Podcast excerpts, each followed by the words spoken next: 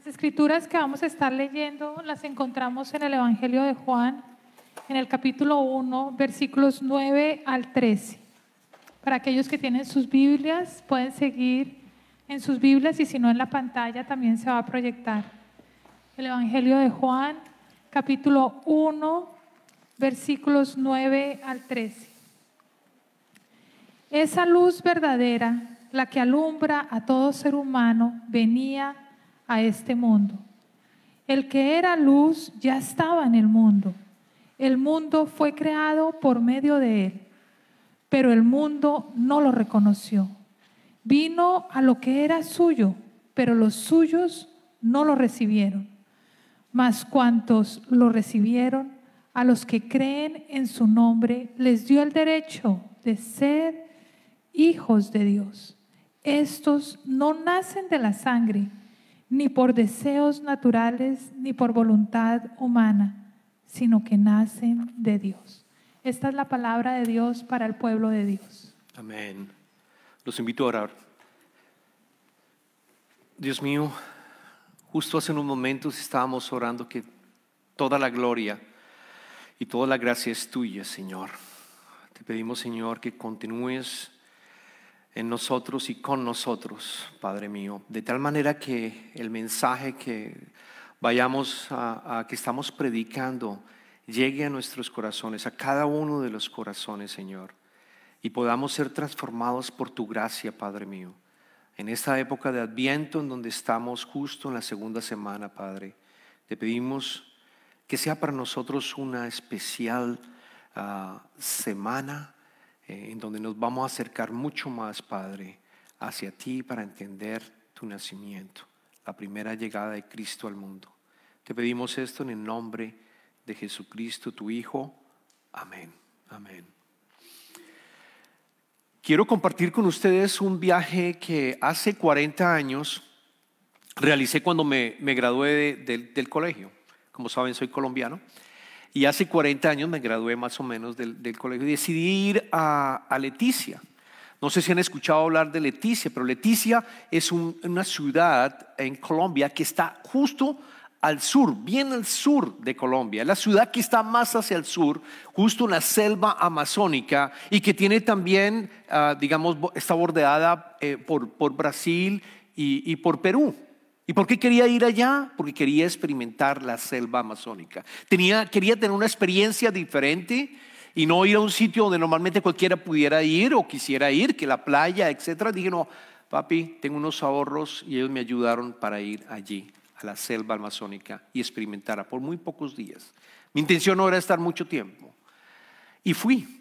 Y la verdad es algo ah, diferente estar allí es muy húmedo, por ejemplo, no se sabe si va a llover o no va a llover, todos los días aparece con un 60 o un 62% de probabilidad de lluvia.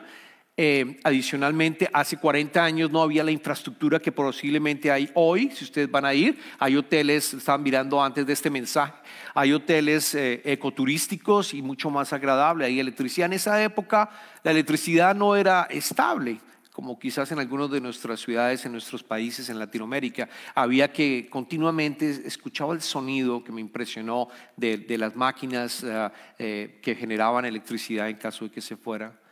Pero lo más impactante y lo que realmente me llamó la atención fue ver la naturaleza, que era lo que yo quería ver.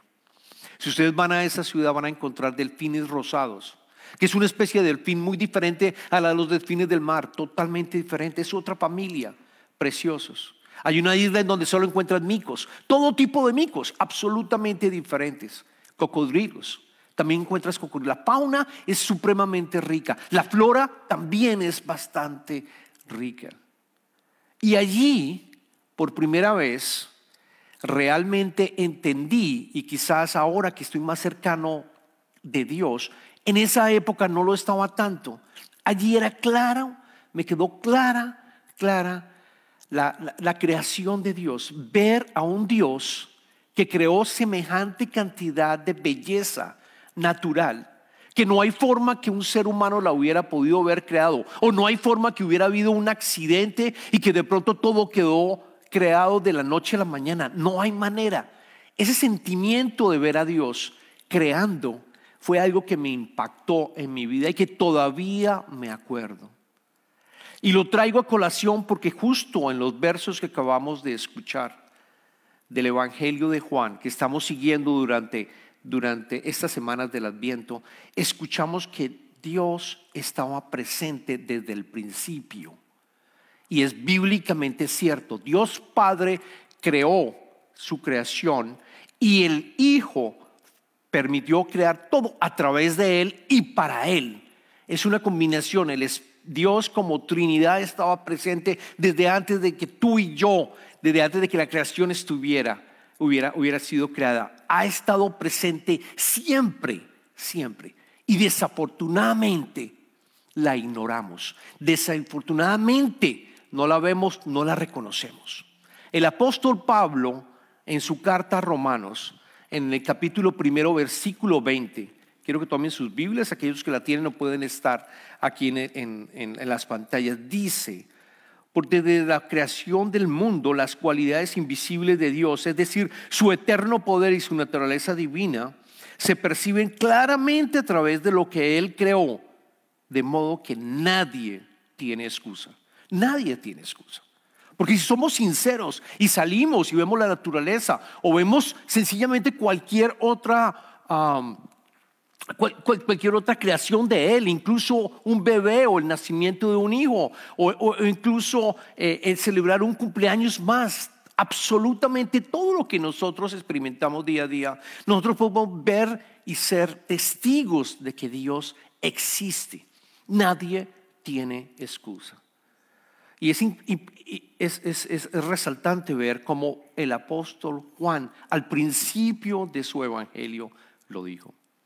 La semana pasada escuchamos, recuerden, que escuchamos que el apóstol Juan también en los versos anteriores había dicho que había venido un testigo y ese testigo era Juan el Bautista, que vino como testigo precisamente para que todos nos arrepintiéramos. Él trajo el Evangelio del arrepentimiento. Fue los primeros sermones que, que, escuchamos de parte de alguien después en el Nuevo Testamento, después de 400 años de silencio por parte de Dios. Juan el Bautista predicaba el arrepentimiento, porque es la puerta para entrar al reino de Dios y conocerlo. Es decir, estábamos, Juan presenta a Juan el Bautista como el testigo y nos invita a ser testigos también. Y ahora entra y nos dice, Dios estaba presente desde antes de la creación. Existía y estaba allí presente y no lo reconocieron. Y vamos a leer dos versos adicionales. Vamos a pasar a leer los dos primeros versos, el, 10 y el 11, perdón, del capítulo 1, del capítulo primero, versículo 10 y 11. Juan dice, el que era la luz, que es Cristo, Cristo la luz verdadera, ya estaba en el mundo. Y el mundo fue creado por medio de él, pero el mundo no lo reconoció. Vino a lo que era suyo, pero los suyos no lo reconocieron.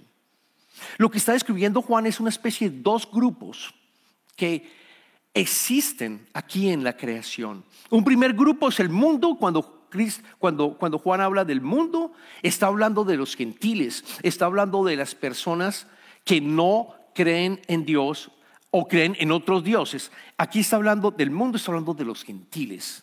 Y después ahora hay otro grupo que le está diciendo, dice, dice, vino a lo que era suyo, pero los suyos no lo recibieron. Está hablando de, quién está hablando en el otro grupo? Está hablando de los judíos, está hablando del pueblo de Dios. Entonces vemos dos grupos, los gentiles, los que ni siquiera se dieron cuenta de la creación y viven realmente sin darse cuenta que existe un Dios, que viven sin Dios, que no se dan cuenta de lo que Dios ha creado. Y por otra parte, los que son suyos, es decir, el pueblo de Dios tampoco lo recibió. Uno no lo reconoció, los gentiles no lo reconocieron. Y por otro lado, los otros, los judíos, los que seguían la ley, no lo reconocieron. Porque los profetas habían hablado claramente que el Mesías iba a venir, que el Hijo de Dios iba a ser hombre, que el Hijo de Dios iba a entrar a la creación como un ser humano, como tú y como yo, completamente divino y completamente humano. Y no lo, no lo recibieron. Y nosotros como gentiles no lo estamos reconociendo. Y digo en presente porque sigue pasando. Lo triste es que sigue ocurriendo esto.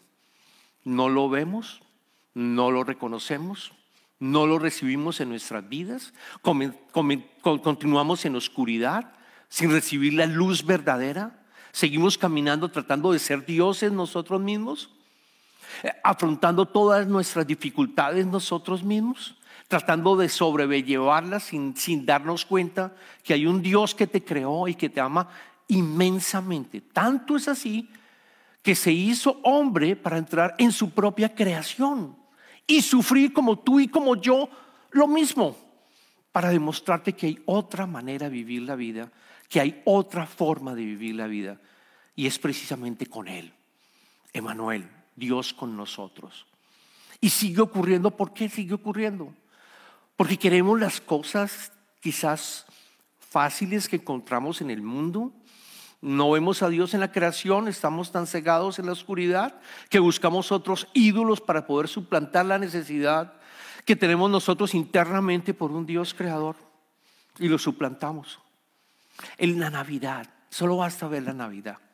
Me sorprendió este año y estaba leyendo yo ah, unos artículos que esta vez la Navidad apareció en el comercio mucho antes del Día de Acción de Gracias. Cada vez, o no, cada vez como que se está moviendo una semana más, una semana más temprano, una semana más temprano, y estamos viendo ya toda la atmósfera de la Navidad para que tú inviertas, para que tú compres, para que tú sientas alegría por un periodo de tiempo. Y, estamos a la merced de esas fuerzas comerciales que quieren cambiar el espíritu de la, de la Navidad.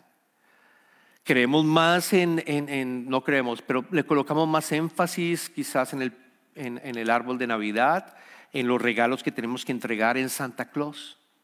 Cuando vemos que Santa Claus, por ejemplo, es una leyenda. Estaba leyendo, es una leyenda que salió en el año aproximadamente cuarto, en Turquía, porque existía un obispo que era muy generoso y fue muy generoso y donaba bastante de una manera anónima y quería mucho a los niños y donaba regalos constantemente y la iglesia lo santifica. San Nicolás lo llaman a esta, a esta persona. Y la leyenda continúa en que se empieza a asociar con el nacimiento de Jesucristo. Y llega a este país y el nombre se le cambia como Santa Claus. Pero al principio no estaba tan asociado comercialmente. Y fue quien, quien empezó, si ustedes lo investigan, Coca-Cola. Coca-Cola creó a Santa Claus, eh, una, figura humana con la barba blanca, eh, básicamente bonachón, y, invirtieron millones de dólares en los años 1930 y lo asociaron permanentemente a la Navidad. Y poco a poco la Navidad se está convirtiendo en una fiesta cultural en una fiesta en donde es momento de estar con familia, muy lindo, sí, estar con familia, poder intercambiar con nosotros regalos, mm, pero, pero usted está yendo al extremo, porque perdemos la esencia de lo que es la Navidad, la esencia de entender qué es lo que estamos celebrando. Estamos celebrando el nacimiento de nuestro Redentor. Hace 2023 años vino y es una gran dicha que tú estés viviendo en esta época, entre la primera llegada y la segunda llegada. Yo le doy gracias a Dios, porque yo puedo tener al Espíritu de Dios en mi vida, porque yo puedo tener una nueva vida espiritual que me va a dar vida eterna desde ahora, sin tener que esperar mi muerte para encontrarme con Él. Yo la puedo experimentar en este momento, en este momento. ¿Qué ocurrió en esa época y está ocurriendo ahora? Que no lo, no lo reconocemos y por otra parte no lo recibimos. Pero hay un gran regalo que está implícito en lo que nos dice Juan. Y esa es la invitación que te traigo. Es un gran regalo y es el regalo de ser hijo de Dios. Es exactamente lo que Juan en los subsiguientes versos nos dice en el verso número 12 al 13. El evangelista Juan nos dice, más a cuántos lo recibieron. A los que creen en su nombre, les dio el derecho de ser hijos de Dios, Estos no nacen de la sangre, ni por deseos naturales, sino por voluntad humana, sino que nacen de Dios. Y ese es el regalo y esa es la invitación que nos trae Dios en este momento. De que recuerdes el verdadero regalo que es para tu vida Jesucristo. Aquel que te permite nacer de nuevo. Aquel que te permite olvidarte de todo lo que tú has vivido antes y nacer de nuevo. Es un concepto precioso. Porque cuando uno nace de nuevo, que, perdón, cuando uno nace, ¿qué ocurre? Cuando uno nace, depende uno absolutamente de la madre para poder nacer. No hay nada que tú tengas que hacer. Un bebé no hace absolutamente nada que tenga que hacer para lograr su nacimiento o no. O, por supuesto hay dolor por parte de la madre. Por supuesto hay dolores de parto muy fuertes. Es exactamente lo que Cristo sufrió en la cruz para que tú pudieras nacer, para que tú puedas ser una nueva creación en Cristo, para que tú puedas ser hijo de Dios, para que tú puedas tener una nueva identidad, para que tú puedas recurrir a Él como Padre totalmente todo el tiempo. Te invita a que tengas un nuevo nacimiento, algo que es precioso para el ser humano, que solo lo podemos lograr a través de Dios. De una manera nos está diciendo, olvídate de lo que tú estabas haciendo. Quizás todo lo bueno que tú estabas haciendo quiero que empieces de nuevo conmigo. Quizás todo lo malo que tú hiciste, todos los pecados que has cometido, que quizás te sientes avergonzado, te está diciendo, olvídate de todo, eso quedó atrás, en el pasado, has vuelto a nacer. El mejor ejemplo es Nicodemo. El mejor ejemplo es Nicodemo y voy a leerle la historia de Nicodemo. Nicodemo, que es justo dos capítulos después, el evangelista Juan empieza a hablar de Nicodemo en el capítulo 3 en el versículo 1 al 3. Vamos a leer esos, esos dos versículos. Dice, había entre los fariseos un dirigente de los judíos llamado Nicodemo. Este fue de noche a visitar a Jesús. Rabí le dijo, sabemos que eres un maestro que ha venido de parte de Dios porque nadie podría hacer las señas que tú haces si Dios no estuviera con él. De veras te aseguro que quien no nazca de nuevo no puede ver el reino de Dios, dijo Jesús. Nicodemo, ¿quién era? De nuevo, un fariseo, tenía poder, tenía dinero, tenía autoridad, era bien resaltado, todo el mundo lo admiraba, tenía absolutamente todo lo que cualquier persona quisiera tener en esa época. Eh, y adicionalmente tiene afortunadamente el deseo de ir a ver a Jesús de noche porque le daba miedo, o no miedo, pero le daba vergüenza ir de noche y presentarse ante Jesús, pero tuvo, estuvo abierto a escuchar la palabra de Dios, a escuchar a Jesús, qué es lo que trae Jesús, y fue allí, y fue allí. Y noten que les dice, sabemos que eres un maestro que ha venido de parte de Dios porque nadie podría hacer las señales que tú haces si Dios no estuviera con él. Es algo así como dándole flores, ¿no? Para, para entender más de Jesucristo. sé que definitivamente de estar con el Señor para que hagas todo lo que tú haces. ¿Qué le responde Jesús? Jesús no le responde como quizás cuando te echan flores a ti y tú dices, ay, muchas gracias, Nico. Gracias por los comentarios, Nico. Yo he escuchado muy buenas cosas tuyas también. Sé que lideras la sinagoga, te felicito. No, Jesucristo no, no le responde, sino directamente va al grano.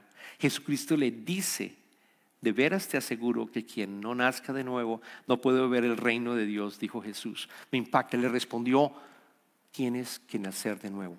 Tú no has entendido, Nicodemo, tienes que nacer de nuevo. Es, como decirle, lo has hecho muy bien, muchas gracias por todo lo que tú has hecho por la ley, que le has seguido la ley mosaica todo el tiempo, que has hecho absolutamente todo lo que dice la ley, que tú estás predicando muy bien lo que tú, estás haciendo, pero hay algo que no has entendido. Tienes que nacer de nuevo, tienes que olvidarte quién eres y tienes que crecer conmigo, exactamente como un bebé, de una manera orgánica, no de una manera mecánica, no de una manera de títulos, no de una manera de quizás cursos bíblicos y quizás atendiendo, atendiendo al servicio constantemente, no orgánica. Quiero que aprendas a vivir orgánicamente conmigo Eso significa en la Biblia tener vida eterna desde este momento, cuando tú aceptas, lo aceptas a Él como, como, como tu redentor, como tu salvador. Empiezas a crecer de esa manera. Poco a poco empiezas a crecer. Y aquellos gentiles les está diciendo, o aquellas personas que han pecado, que están alejadas de Dios, quiero que te olvides de todo lo malo que tú has hecho. Yo te encuentro en donde tú te encuentras. Quiero que te olvides del dolor que tú estás sintiendo en este momento y te dice a ti, yo sé las preocupaciones que tienes. Yo quiero que te olvides de esas preocupaciones por un momento y me las entregues a mí. Me las entregues a mí. Yo voy a trabajar contigo.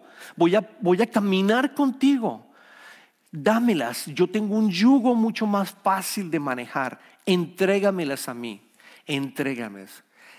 Eh, eh, es surrender en español, es, es eh, completamente, ¿aló? Exacto, entrégalo absolutamente, entrégamelo a mí.